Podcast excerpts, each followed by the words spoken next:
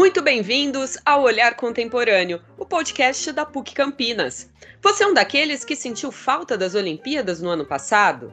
E adora acompanhar os atletas de ponta, aqueles que quebram limites e buscam a excelência máxima nas mais diferentes modalidades esportivas?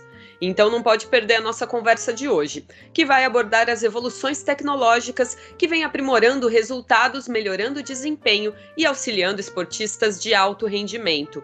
Algum tempo atrás, nós já ficávamos maravilhados em verificar novas criações de uniformes e acessórios que deixavam os atletas mais confortáveis e até ajudavam a ganhar preciosos segundos, como foi o caso dos Super Maiôs, que pulverizaram recordes há pouco mais de 10 anos.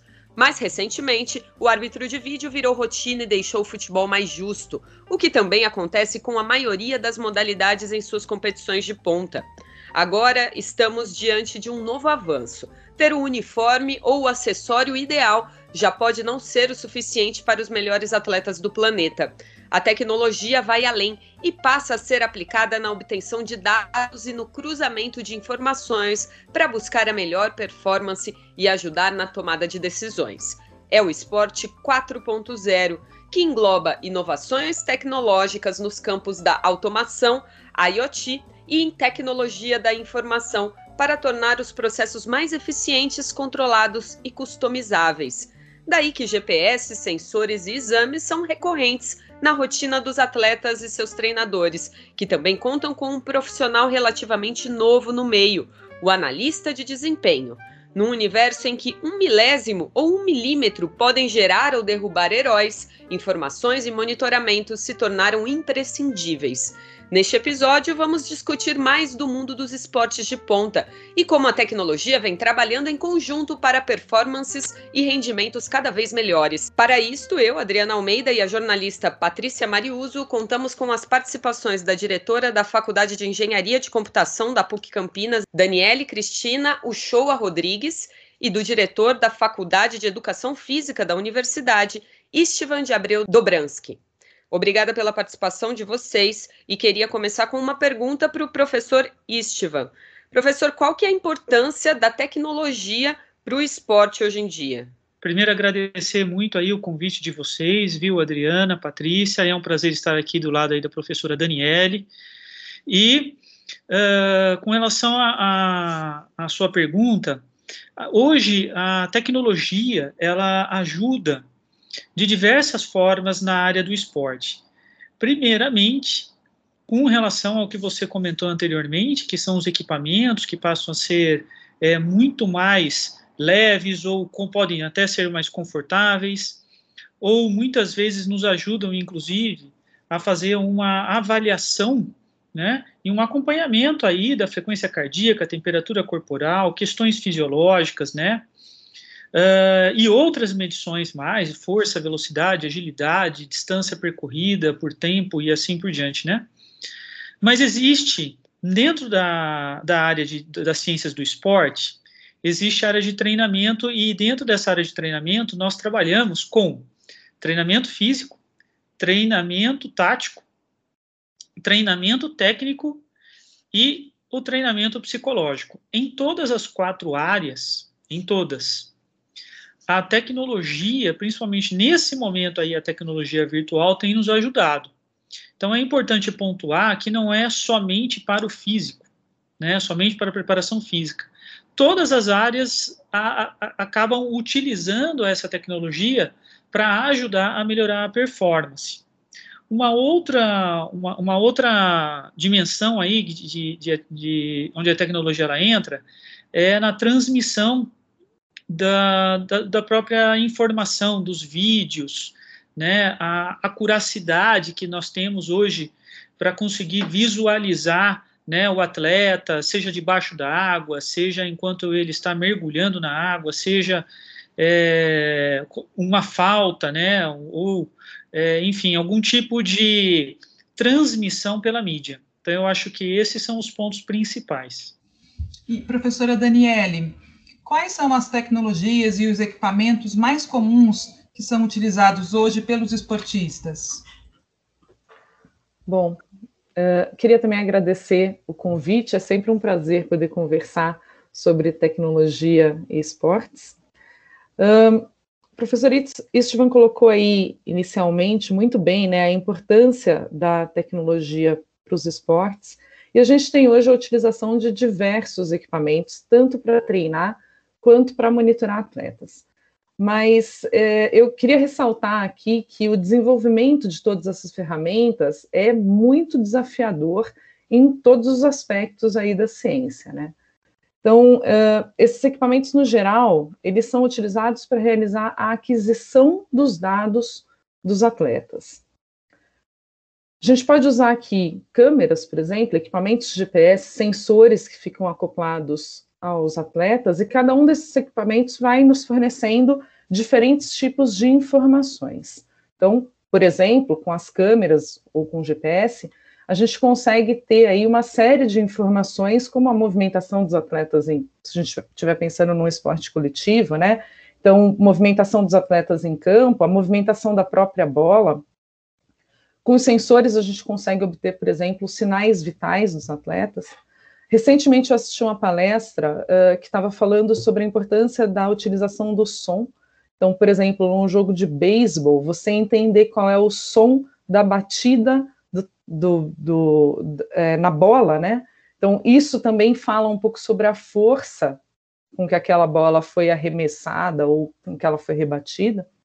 Então, a gente tem uma série de equipamentos e uma, uma, diversidade grande, né, de equipamentos que pode ser utilizada para o esporte. Mas é importante que fique claro que só utilizar esses equipamentos não nos dá nenhum tipo de informação útil. Então, uh, o que a gente precisa analisar aqui é que depois da obtenção dos dados, existe um caminho longo para que a gente consiga processar esses dados e analisar. Além disso, como o professor Istvan colocou, a precisão na coleta dessas informações aqui é crucial. Então, se a gente está tratando de atletas profissionais, qualquer informação que seja passada por esses equipamentos tem que ter uma acurácia, né? tem que ter uma precisão. Se a gente está falando de localização de atleta em campo, para o futebol, para o basquete, precisamos ter essas informações de forma muito precisa. Mas então, a partir desses dados, né, a gente consegue fazer uma série de processos que vão envolver aí computação, ciência de dados, inteligência artificial, até que a gente chegue em informações úteis, em informações que podem ser usadas pelos técnicos. Esses equipamentos coletam, no geral, um volume altíssimo de informações e esse volume de informações por si só já é um desafio, né? Então, a gente tem o desafio, claro, de técnico, né, de conseguir armazenar tudo isso, e depois a gente tem o desafio de conseguir fazer um acesso simples a esses dados, e por fim, fazer a análise. Então, quando a gente está falando sobre esse tipo de dado, estamos falando aqui sobre Big Data, então é um processamento de Big Data. Uma vez que a gente faça, então, essa coleta, a gente pode partir para o processamento, e aí sim a gente consegue uma série de informações. Então, temos informações do tipo velocidade de jogador né, em campo, deslocamento, posicionamento, e conseguimos prosseguir, então, para atividades que envolvem, por exemplo, aprendizado de máquinas. Então, para citar aqui, qual é o padrão de jogada frequente de um time qualquer? Ou um padrão de movimentação de um jogador em campo? Padrão de posicionamento. Então, tudo isso a gente consegue com o machine learning, né, que é uma, uma técnica aí de inteligência artificial, mas o processo aqui é bastante longo. Então, quando a gente fala sobre equipamentos, a gente não pode esquecer que os equipamentos por si só não resolvem o problema, a gente tem uma série de tecnologias que podem ser utilizadas para a coleta de informações, mas existe esse processo longo que vem depois, uh, que envolve, então, várias áreas uh, da computação, né, visão computacional, aprendizado de máquina, ciência de dados, para conseguir fazer a análise dessas informações. Tá legal, professora. E dentro desse grande universo de dados, então, eu queria novamente retornar com o professor Istvan, é, porque os computadores, os smartphones é, ampliam né, a nossa memória de percepção do mundo, e é correto dizer que essas tecnologias aliadas ao esporte são capazes, então, de estender os limites do rendimento do corpo humano. É isso, professor? E considerando isso, dá para dizer que não há limites para esse desenvolvimento tecnológico, e aí como é que ficaria essa relação entre os limites da, do corpo humano e os limites da tecnologia? É uma boa pergunta, viu, Adriana? Eu fiz uma pergunta muito similar conversando com o técnico da Seleção Brasileira de Natação, o Ricardo D'Angelo, mês passado, né? Nós estávamos conversando. E a gente sempre é surpreendido, né, com as tecnologias que são, é, que são criadas, né? A gente tem que lembrar que o corpo humano, ele tem tanto a sua carga genética, né, aquilo que ele nasceu, aqui a gente avalia, na verdade, os atletas em termos de quantidades de fibras musculares que ele tem de cada tipo de fibra muscular, para que a gente verifique, por exemplo, qual é a, a, a, dentro daquela modalidade que ele está trabalhando, como que a gente vai trabalhar o treinamento dele, né? Pensando na parte física, pensando aqui na parte física, né? E a gente sempre tem evoluído, né, com essas, é, com na área do treinamento, para conseguir estimular o atleta para que ele tenha uma performance maior, né? Nós fomos, fomos surpreendidos, acho que foi o ano passado, que um atleta conseguiu fazer uma maratona com menos de duas horas. A gente, o recorde era duas horas e um, duas horas e dois, e ele fez em menos de duas horas. E, e foi um teste que foi feito pago por uma empresa, utilizando um tênis específico ali num formato que até então a gente não estava usando, né? Então, assim, embora se, nós tenhamos as tecnologias, o próprio treinamento do atleta a gente não vai conseguir escapar, porque é o corpo dele que faz o movimento, né? E aí o que interessa muito são essas medições que nós fazemos, né? Então, como que a gente vai medir a resposta fisiológica dentro de um estímulo? Só que lembrando que os atletas têm cargas genéticas diferentes, têm uma experiência de vida diferente. Então, não você fazer tudo igual com o atleta significa que você vai conseguir ter o mesmo resultado com outro. Então, como a professora Daniele bem comentou, né, existem muitos dados para serem analisados, né, que aí vai envolver a característica de cada um.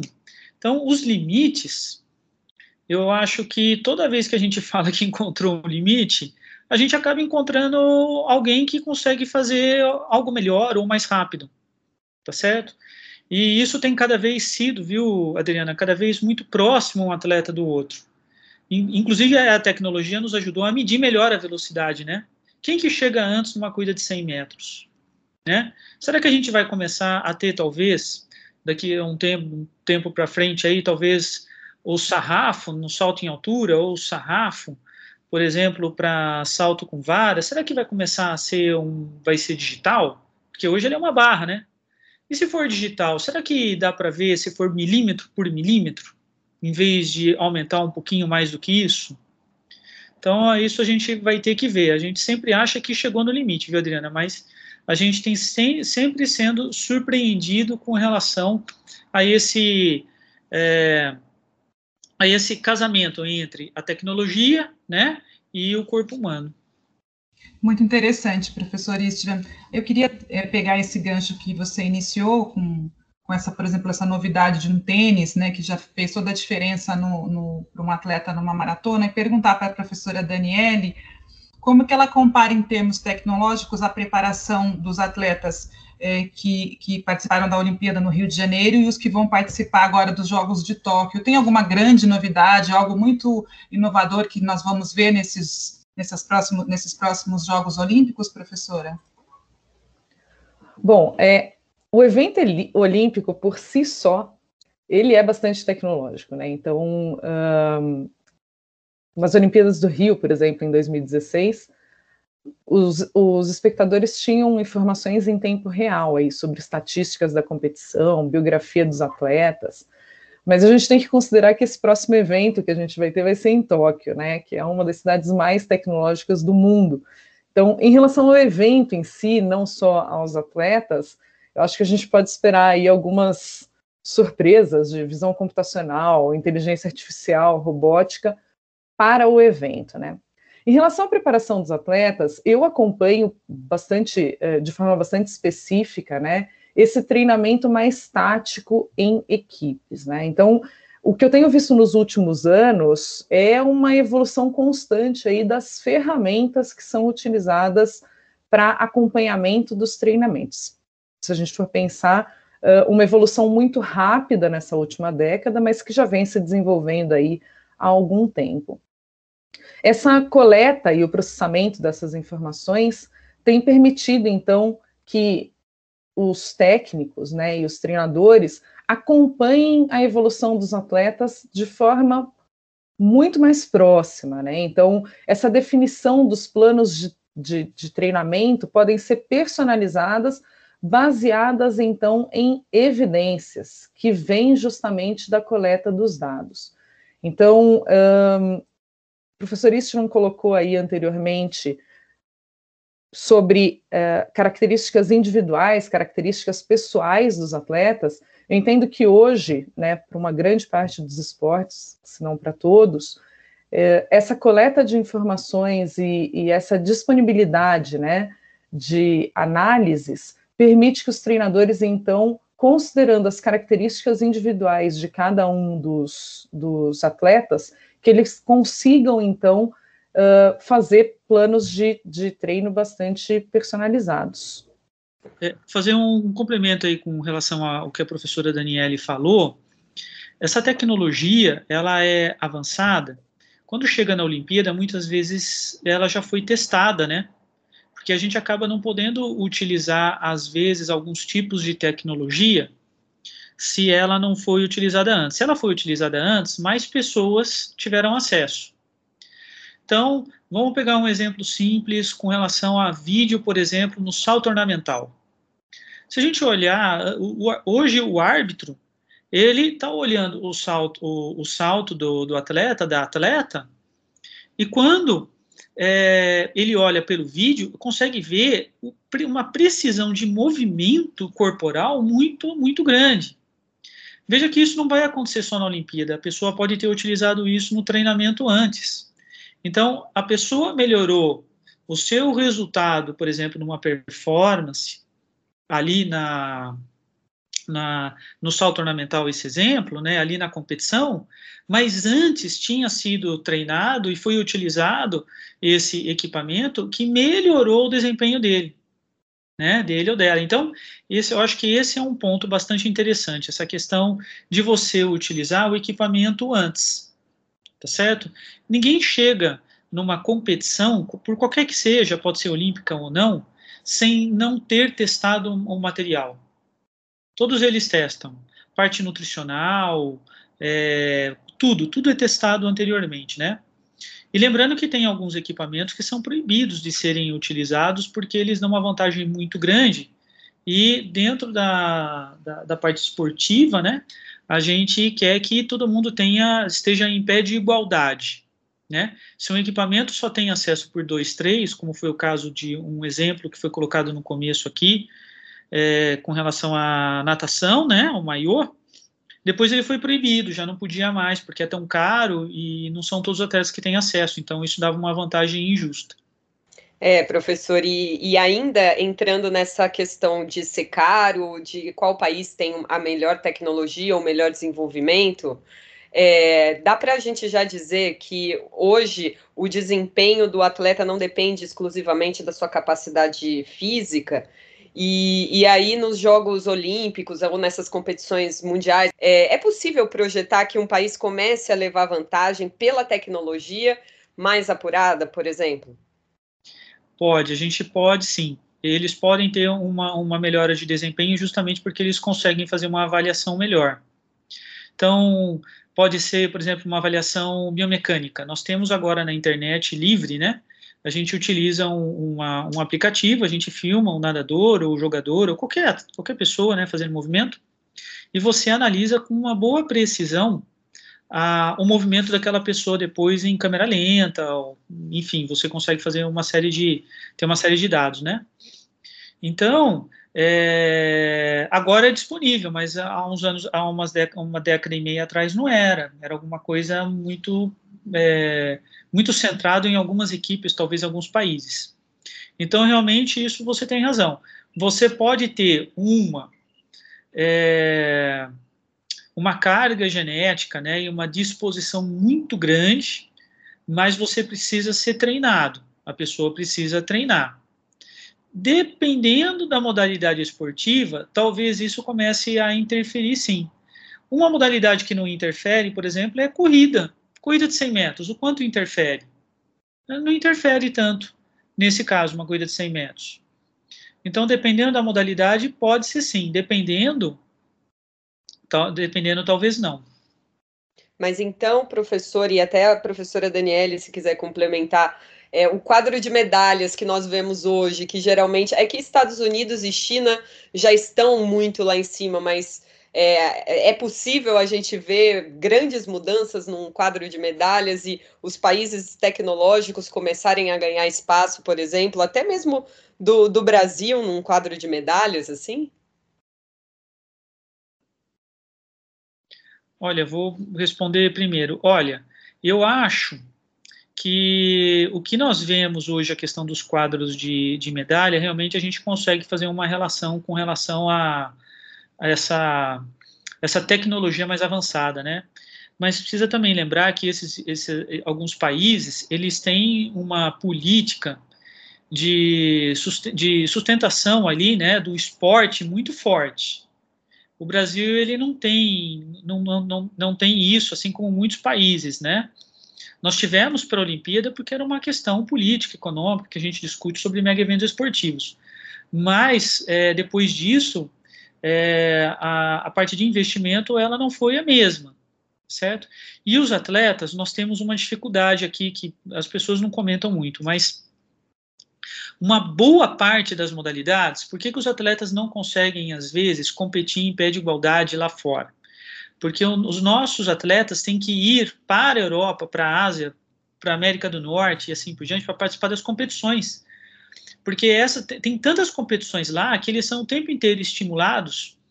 Então eles, é, em termos até de questão psicológica mesmo, né, eles treinam mais essa atenção, essa percepção visual, né, de velocidade, de tomada de decisão. Se eles ficam só aqui, é mais difícil deles conseguirem atingir esse nível de desempenho né? Então, eu vejo assim que realmente é, nos parece que essa parte tecnológica ela envolve sim, mas não em todas as modalidades. Vai depender um pouco do quanto a tecnologia ela está ajudando no treinamento. É, é, acho importante isso que o professor comentou da política de incentivo, né? Acho que essa é uma das grandes questões aí para diversos esportes no Brasil. E é importante lembrar que, em relação à tecnologia, a gente tem muita tecnologia desenvolvida aqui, né? Desenvolvida no Brasil para análise de esportes. E, uh, embora a tecnologia seja desenvolvida aqui, essa, é, esse baixo incentivo à prática, né, ao, ao esporte profissional, na verdade, uh, não nos ajuda. Né? Então, embora a gente também desenvolva tecnologia aqui, acho que precisa de outros, outro, outras políticas, na verdade, para que nós tenhamos uh, maiores chances né, nesse quadro de medalhas. Eu queria falar um pouco também agora é, sobre os, os, ambientes onde os esportes são praticados. Hoje a gente vê que no futebol, vôlei, em lutas e mesmo nas corridas, é, existem tecnologias que monitoram esses espaços para evitar erros e até fraudes. A gente está caminhando para grandes competições à prova de erros, acho que tanto o professor Istvan como a professora Daniele poderiam comentar. Eu, eu realmente assim existe, na verdade, um comitê dentro do Comitê Olímpico Internacional existe um comitê que ele é exatamente vai exatamente nesse sentido, tecnologia e ética, tecnologia e ética, né? E esse comitê ele avalia exatamente se não só avalia, mas acompanha o respeito à ética do esporte. É, hoje, é, nós temos, né, de, algum, de, um, de uma década para cá, uma década e meia, um negócio chamado passaporte biológico. O passaporte biológico, o atleta, ele é, ele é criado por um grupo de especialistas que avalia os atletas durante vários anos, e aí ele tem marcadores fisiológicos que são naturais daquele atleta. Né? Tudo isso relacionado principalmente à parte fisiológica à parte hormonal, né? Na endócrina. Então, por ter essa, esses, esses indicadores, esses marcadores, já acompanhando durante vários anos, a gente sabe o quanto aquele atleta né? Como aquele atleta ele desempenha, ele tem o seu desempenho ao longo desse processo, ele vai crescendo, vai melhorando e assim por diante. Mas se ele der um salto de melhora de performance muito acentuada, até o e isso é isso logicamente é pego no exame de antidoping, de doping, né? E Aí você avalia e fala assim, peraí, teve um salto muito grande aqui, isso aqui está errado, ele está dopado. A gente nos, vamos verificar o que está acontecendo, quais são os elementos químicos que podem existir aqui, que a gente é, vai conseguir encontrar provavelmente algum tipo de, de melhora de performance devido a algum tipo de, de alguma, alguma ingestão alguma coisa assim, né? Então isso já é já é utilizado, já é utilizado já faz um tempo. Então a gente vê que realmente assim esse acompanhamento dos atletas durante é, antes das competições acabam gerando um monitoramento maior. E o pessoal do Comitê Olímpico Internacional, eles estão ligados com esses outros comitês nos países. Então eles vão acompanhando o desempenho nos países, né, de cada um dos atletas, eles já têm essa, essa, esses dados todos, né, e aí eles veem se por acaso está acontecendo alguma coisa diferente, né? Mas é, a parte de doping ela é sempre muito desafiadora, né? Saiu agora, acho que é um, uns dois meses atrás, saiu uma lista atualizada da WADA, né? Que avalia o que tem, que tem a lista, né? Das, é, dos, dos elementos químicos, né? É, que na verdade são considerados como doping para cada uma das modalidades, né? Então todo mundo acompanha isso muito de perto, acompanha isso muito de perto. Então as pessoas eles têm uma, uma preocupação maior lá dentro, né, é, do campo em conseguir acompanhar, sim, claro, os atletas, os vídeos, né, não ocorrer faltas. O pessoal disse que isso, ah, mas está tirando o erro, o erro é humano, faz parte é, do esporte. Não, faz parte do esporte, estava certo, estava errado a regra é essa. Se tiver um vídeo que possa te ajudar a ver isso, melhor, você erra menos. Né? Então eu acho que isso vai, vai melhorar, inclusive com relação a esses esportes de marca, velocidade, altura, os vídeos estão ajudando bastante. É, sob ponto de vista de, de tecnologia, a gente consegue imaginar uh, a utilização de visão computacional, de inteligência artificial, processamento de imagens para uh, dispor né, de mecanismos que possam auxiliar aí uh, a evitar esse tipo de fraude, né? Tanto durante uh, os jogos, por exemplo, como o professor Istvan comentou agora, né? Então, questão do futebol, de falta de impedimento, etc., mas também nesses processos de doping, né? Mas é sempre importante que a gente observe uh, todas as questões éticas do esporte. Né? Então, não dá para a gente pensar aqui na tecnologia andando de forma independente à ciência do esporte, de fato, a essa ética do esporte. E, professor Istvan, no caso específico de lesões, como é que essas tecnologias ajudam na recuperação dos atletas? Olha, as, a gente tem visto aí a utilização muito grande da realidade virtual.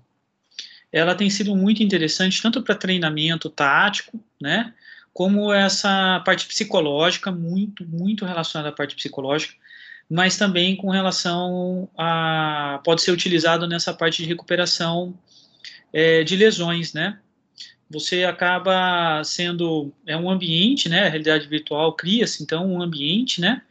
Em que visualmente a pessoa consegue se ver fazendo uma série de movimentos, de exercícios, né, que acabam estimulando a, a, a pessoa a desenvolver, né, não só a parte de motivação, mas aguentar esse processo recuperativo, né? A realidade virtual ela é, ela é muito, muito, muito interessante no sentido de que quando você faz esses movimentos dentro de uma certa é, desse ambiente virtual, por exemplo, ele pode causar para você um pouquinho de desequilíbrio, isso vai te ajudar na propriocepção, isso acaba te ajudando um pouquinho na força, então pode te ajudar na recuperação um pouquinho, um pouquinho melhor também. Ao mesmo tempo, é, é algo que dá possibilidades de colocar em ambientes diversos, né? Por exemplo, pode colocar na água, você pode colocar a fim de que você está num campo, que você está numa quadra, que você está de repente numa corrida de montanha, seja lá o que for, né?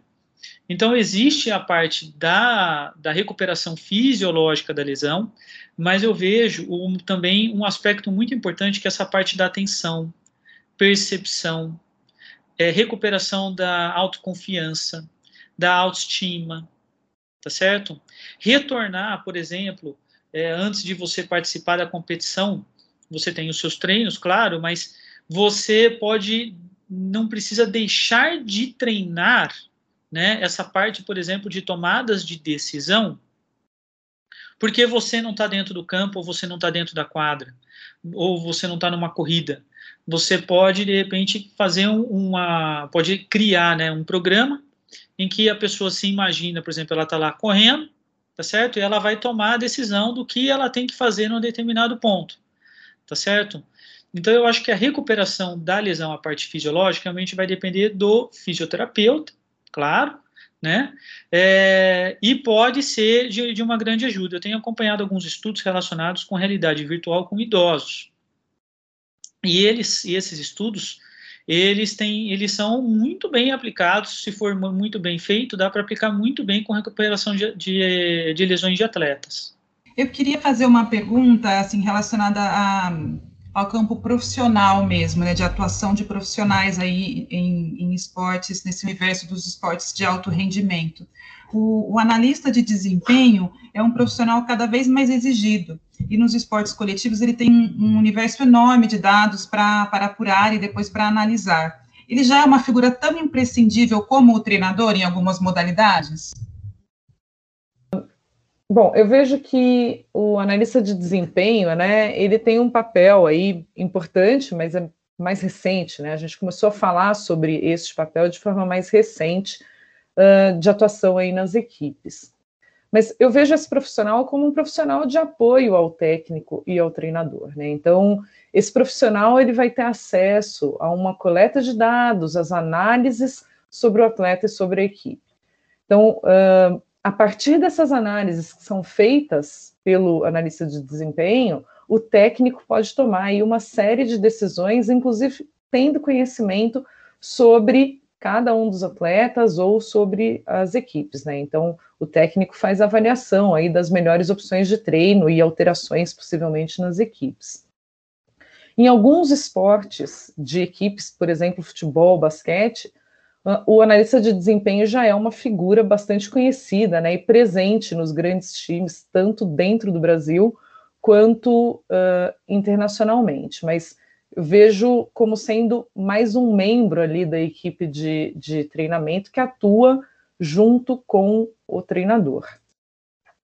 Nós temos uma, um processo de trabalho multidisciplinar dentro da área de treinamento que ele está em constante desenvolvimento. Porque o que a professora Daniele colocou é verdade, a quantidade de dados ela é enorme. A questão é, o técnico sabe como utilizar esses dados na sua prática, no seu dia a dia?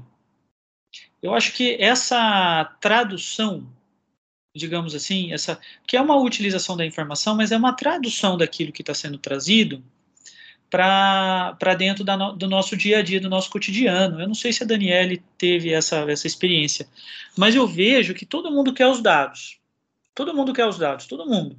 Mas aí o que, que você faz com esse dado? Você consegue mexer com utilizar esses dados 100%? Alguma, sempre vai utilizar alguma coisa, claro. Mas será que usa 100%? Como a tecnologia ela está evoluindo, né? Aí entra é, inteligência artificial, IoT, entra, vai, inclusive robótica está tá, tá, tá entrando aí, como é o caso de um robô que fizeram que está jogando tênis de mesa, né? Então, está sendo utilizado para ajudar os atletas a melhorar a parte técnica. Então, eu vejo que precisa de mais tempo, um amadurecimento maior com relação a, a esse diálogo. Eu não sei como é que como é que a Daniela vê isso, mas muitas vezes eu vejo dessa forma, assim, porque é tanta informação, mas é tanta informação, a gente vê que aquilo é rico. Mas como é que a gente usa isso no nosso dia a dia? Como é que a gente traduz isso e como é que a gente também considera com o fator humano? Porque as pessoas que estão lá, eu falo que treinamento é uma arte. Porque as pessoas não respondem de forma igual.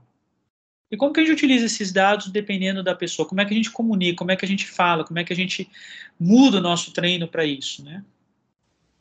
Isso, isso é muito bacana, na verdade. É, quando a gente pensa, né, inicialmente aí que a área, eu que sou da área de computação, né, e vim trabalhar com esportes mais nos últimos anos aí mais recentemente, mas a minha formação é computação de fato. Um dos grandes desafios, na verdade, que, que eu enfrentei foi esse, né? Primeiro, entender o esporte. Então, para mim, né, eu estava muito distante do esporte que eu estava trabalhando, então eu tive que entender um pouco do esporte.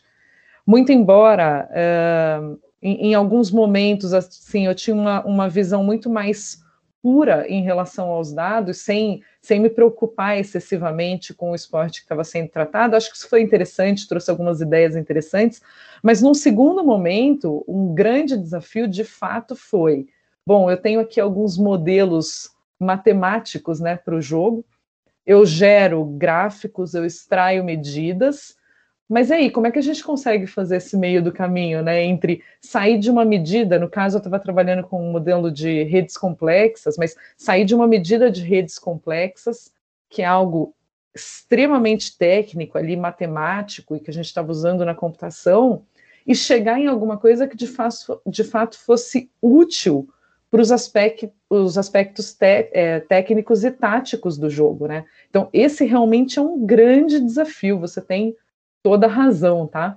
Então, não dá para a gente imaginar que eu estava desenvolvendo sistemas, mas não dá para imaginar que um técnico pegaria os gráficos que o meu sistema gerava e conseguiria fazer a, a, utilização direta em campo. Então, realmente tem que ter alguém no meio do caminho que tem ali né, um pé tanto uh, na análise de dados quanto no conhecimento dos esportes também. Super importante isso que você comentou.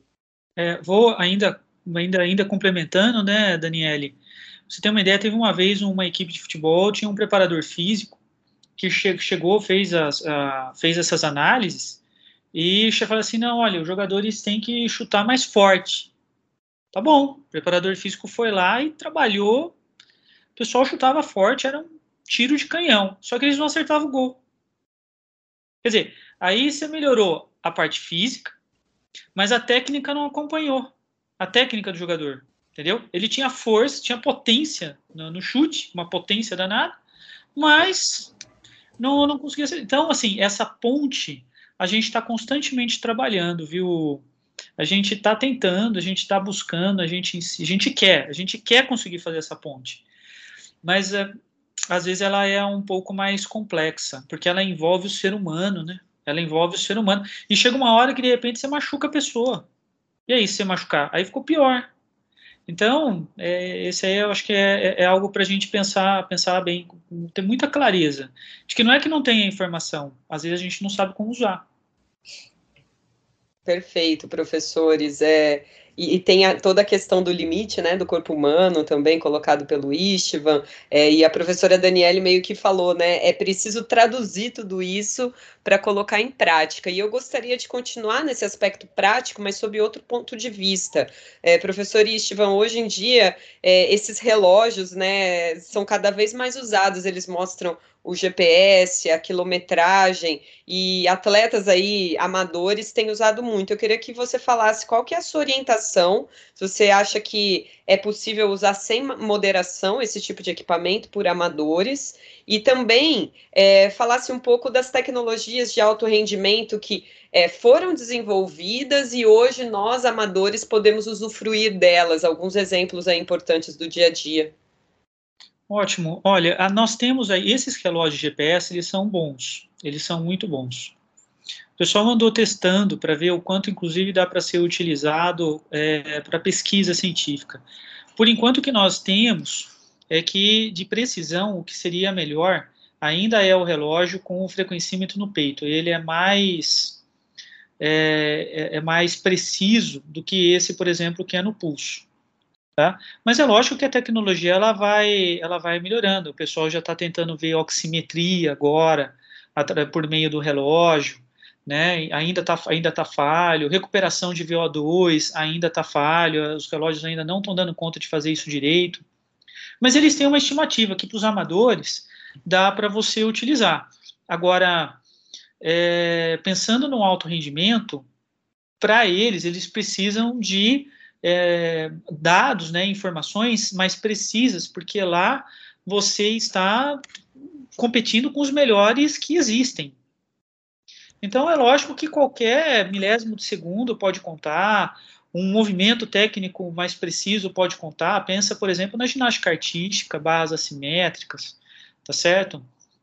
Ou se você pensar, por exemplo, em argola, então tem esses treinos todos, né, envolvidos, né, essas modalidades, que aí esses treinos eles precisam ser muito precisos.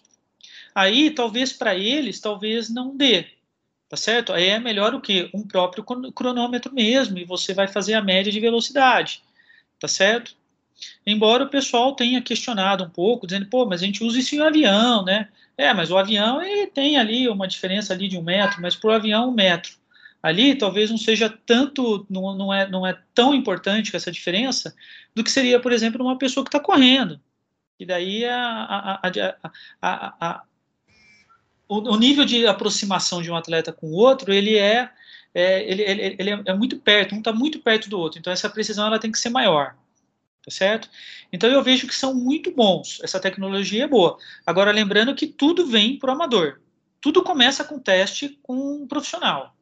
Você pega a bicicleta hoje, eu conheço gente que compra bicicleta de 90 mil reais e é amador. A bicicleta está muito além do que ele está do físico. Ele está comprando uma Ferrari, um, uma Ferrari assim não, no sentido de um carro muito bom, muito veloz, né, muito, uma bicicleta muito leve, com uma, uma tecnologia fenomenal, mas ele não precisaria, porque o físico dele não precisa de tudo aquilo.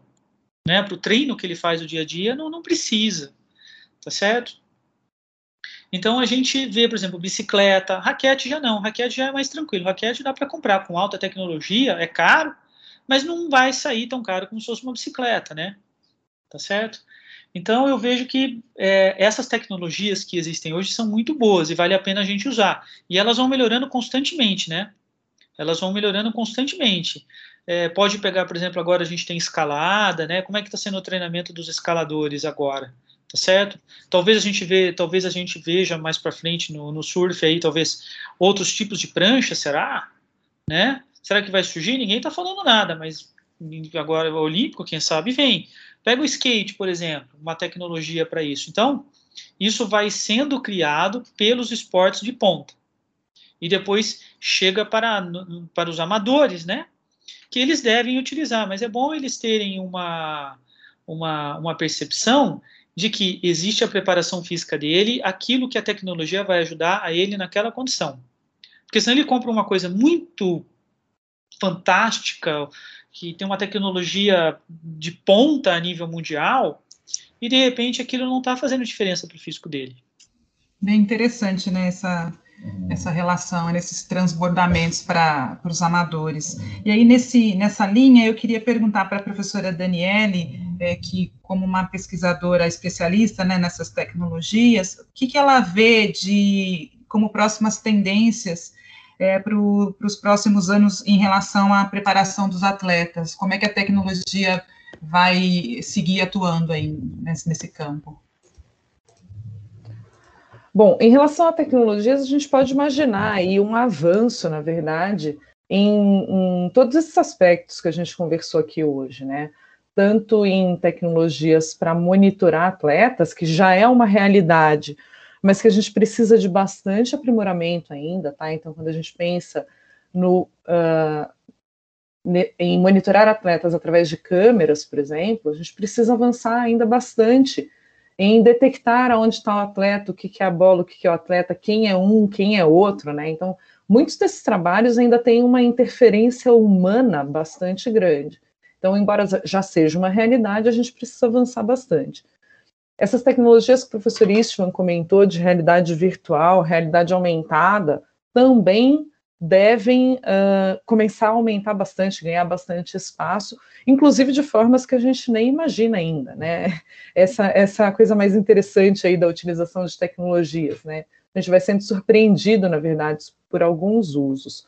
Mas em relação às análises, né? Então, uh, algumas técnicas de análise, que é o que eu tenho uh, trabalhado mais aí nos últimos anos, elas estão avançando e a gente imagina que devam avançar muito mais, né? Então, uh, sob o ponto de vista da computação, né, pensando aí, por exemplo, em esportes coletivos, a gente ainda está num processo de explorar modelo que represente jogos, por exemplo. Então, uh, entender quais são os padrões de jogos de uma equipe, da equipe adversária, né? Porque entender a equipe adversária também é bastante importante. Mas a gente ainda tem que explorar bastante coisa em relação à predição. Então, será que a gente consegue fazer algumas predições em relação a acontecimentos do jogo? Então, o jogo está caminhando aí com uma série de jogadas que, olhando para o histórico do passado, a gente consegue imaginar que, por exemplo, o time vai perder. Enfim, precisaria mudar a tática no meio do jogo. Um, eu tenho trabalhado nesses últimos anos, então, com pesquisas relacionadas à análise de jogos de futebol, especificamente utilizando dados de rastreamento de jogos. Então, só relembrando aí um pouquinho dos nossos desafios, né? Então, para a gente ter uma ideia, quando a gente trabalha com rastreamento de jogadores em campo, e se a gente estiver pensando numa taxa de coleta, né, dessas informações do posicionamento dos jogadores, aí uma taxa de 30 frames por segundo, um tempo de 45 minutos, né, uh, de um jogo, gera para gente algo em torno de 80 mil dados de posicionamento de cada jogador. Então, temos que considerar aí que a gente tem 11 jogadores de cada equipe. É um volume altíssimo de informação para ser processada. Então, a gente está realizando aqui análise de Big Data, isso é desafiador, isso tem que avançar bastante ainda. Então, o, o professor comentou, né? Será que a gente está usando de forma completa essas informações? Provavelmente não. Então, embora a gente já tenha realizado alguns estudos, né, tenha bastante coisa nessa área, a gente sabe que isso tem que avançar bastante ainda. Ainda tem muito o que se analisar com este grande volume de informações. Então, a partir dessas informações, a gente consegue explorar modelos, a partir dos modelos, a gente consegue explorar medidas, e dessas medidas, a gente consegue, então, fazer um processo multidisciplinar, que é de traduzir tudo isso para o que está acontecendo em campo. Então, eu acho que uh, temos muitas áreas para serem exploradas. A gente tem visto crescer bastante, o professor Istvan também acompanha, né, mas a gente tem visto crescer bastante os campos de pesquisa que estão relacionando aí computação e esportes, e a utilização de técnicas de computação para análise de esportes, e uh, do que eu tenho visto, ainda temos muita coisa para explorar. Professora Daniele, só antes de encerrar, como curiosidade, porque você falou dos esportes coletivos e você trata bastante de estudos específicos relacionados ao futebol, é, cobranças de pênalti. Uh, eu já vi muito goleiro falar que estuda batedor, batedor bate mais do lado direito, do lado esquerdo. É, é, já foi realizado algum estudo é, mostrando que a tecnologia efetivamente ajuda o batedor ou o goleiro na hora de uma decisão por pênaltis? Olha, a gente pode imaginar aqui, existem estudos bastante específicos sobre, sobre diferentes passes aí do, do futebol, né? Mas a gente pode imaginar aqui também algumas questões até de estudos históricos, né? Então, uh, se a gente começa a analisar jogadores individuais, e veja, essa não é uma análise simples, tá? Mas se a gente começa a analisar individualmente os jogadores, tanto goleiro quanto o jogador que vai bater pênalti, olhando um pouco o histórico de cada um deles, dá para imaginar a utilização, sim, dessas informações para prever alguma coisa. Mas aqui entra justamente o ponto que eu tinha tocado antes, né? A gente tem que evoluir bastante ainda na questão de predição. Então, para que a gente consiga prever alguma coisa, a gente precisa olhar para trás, né? Para que os nossos modelos de aprendizado de máquinas consigam aprender alguma coisa sobre as informações, a gente precisa ter muitas informações do que já aconteceram antes. Então, possibilidade, sim, existe, né? A gente consegue imaginar coisas desse tipo.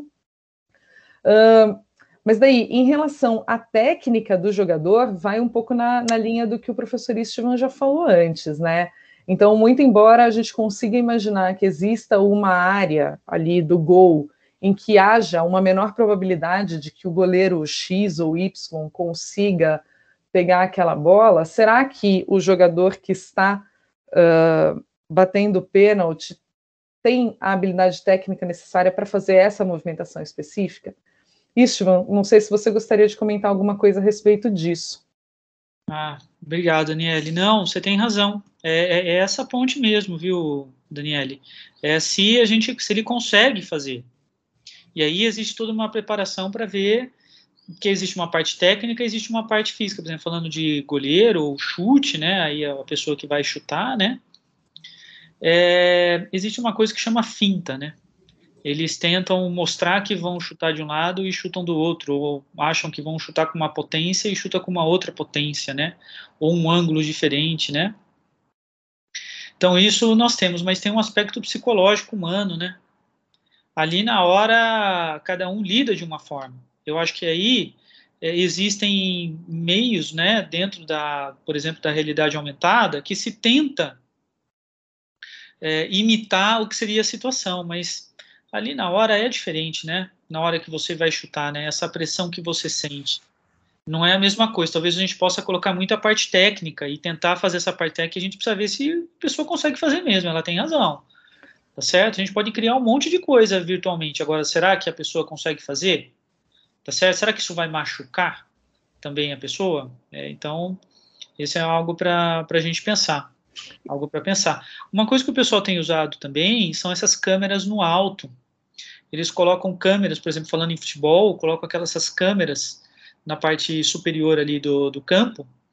Então você consegue ver a movimentação do jogador. E pelo computador você consegue ver qual foi a distância, qual foi a velocidade, quando ele acelerou, quando ele diminuiu. Aí se associa isso com a frequência cardíaca dele. Então, assim, são muitos dados são muitos dados, né? E você não quando e jogador, atleta não é robô, né? Ele é uma pessoa. Então ele tem essa parte humana que ele, que ele, que ele vai responder. Você não sabe o que, ele fez no noite anterior, se ele comeu direito, se ele ficou indisposto, se ele dormiu bem, se teve qualidade de sono, que é uma outra coisa. A gente está falando de tecnologia. Qual é um dos maiores avanços que a gente está tendo? Que mais, assim, dentro da tecnologia, não sei aí, a Daniela, se ela pode comentar isso, mas o que eu tenho visto na, na área da educação física a quantidade de dados relacionados à saúde que foram criados aplicativos, agora vem pronto no, no, no, no, smartphone, né? E tem cada vez sido cada vez mais exigido, né? É, que se coloque isso, né? Uma preocupação parece que a nível mundial com relação a essa questão da saúde, né? Mental e orgânica, né? Física também, né? E isso está vindo da onde? Está vindo dos esportes de alto rendimento, desses testes aí. Isso, só comentando um pouquinho sobre a questão que você falou, será que o jogador vai conseguir fazer isso na hora, né? Tem estudos também, inclusive, sobre a influência aí de estar tá jogando em casa ou estar tá jogando na, na cidade, né? Enfim, do, do time adversário, né? O quanto se impacta também na performance dos jogadores. Então, você comentou aí sobre realidade virtual para tudo isso. É claro que essa simulação é importante, mas está longe de ser o que a pessoa vai sentir ali no momento, né, a pressão que aquela pessoa sente, especialmente dependendo né, de, de tudo que aconteceu antes naquela partida, mas a pressão que a pessoa sente estando ali naquele momento, um momento decisivo, e estando, por exemplo, na casa do adversário, né? É, os fatores psicológicos certamente pesam demais também nessa hora e, e é histórico, né? Nós, é, nós, vemos às vezes jogadores tão carimbados aí, experientes, por exemplo, perdendo pênaltis. Obrigado ao Roberto Baggio, por exemplo, em 1994. É, e eu queria agora, já caminhando para o final, mais uma vez deixar o meu muito obrigado pelo conteúdo e também pela disponibilidade da professora e diretora da Faculdade de Engenharia de Computação da PUC Campinas, Daniele Cristina Uchoa Rodrigues, e ao professor e diretor da Faculdade de Educação Física, Istvan de Abreu Dobransky. Nós ficamos por aqui, mas seguimos com boas histórias e também debates nas principais plataformas de áudio e também em puc-campinas.edu.br podcast. E se você quer compartilhar com a gente alguma sugestão ou crítica, não deixe de enviar o seu e-mail para podcast.puc.puc-campinas.edu.br. E antes de encerrar, vocês ficam com dicas do olhar.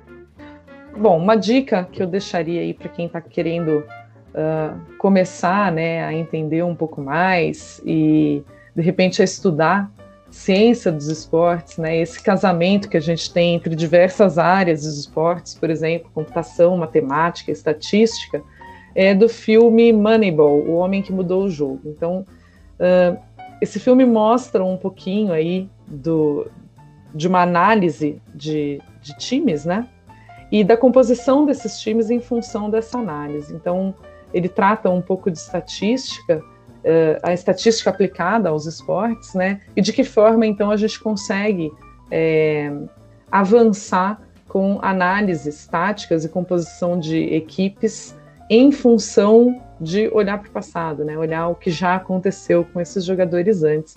Pode ser um, um caminho inicial aí para despertar a curiosidade de outras pessoas para essa área de atuação. É, o que eu falaria aqui pensando, porque agora não está vindo um, uma referência, porque a gente faz um junta várias coisas, né? Mas eu ia sugerir para o pessoal é, a partir de agora, assista a Olimpíada com outro olhar, um olhar não de quem está na arquibancada, mas de quem está treinando, de quem que está lá fazendo, que está lá analisando aquilo que está acontecendo. E o que que consegue de informação? Em vídeo, o que consegue tem aqueles tem um monte de coisa ali com relação à performance, seja da mídia, seja relacionada à parte de, de, movimento, de movimento do jogador. Precisão, se aquilo a, tem uma ajuda na, por exemplo, evitar lesão, ver aonde teve a lesão, que até aonde teve a lesão, né? Você vê quase aonde nasceu o pelo da pessoa no joelho, a hora que você, você coloca um zoom ali, né? Então eu acho que eu deixaria essa dica para olhar a Olimpíada que tem agora e a Olimpíada de Inverno analisar com outros olhos, né? E tentar buscar o que, que aquela tecnologia pode estar ajudando. E eu queria deixar uma outra dica também para quem tem interesse dentro dessa área de se inscrever no nosso curso de especialização em treinamento esportivo. Nós estamos, nós elaboramos um, um, curso que ele é para justamente ter essa formação também multidisciplinar. Nosso interesse é esse e um, uma das disciplinas é exatamente relacionado à análise de desempenho e vem nesse sentido de análise dessas informações que a professora Daniele colocou agora, né, que a gente acha que é extremamente importante. Nenhum preparador físico, nenhum técnico esportivo de alto rendimento, de alto rendimento, vai escapar desse tipo de necessidade.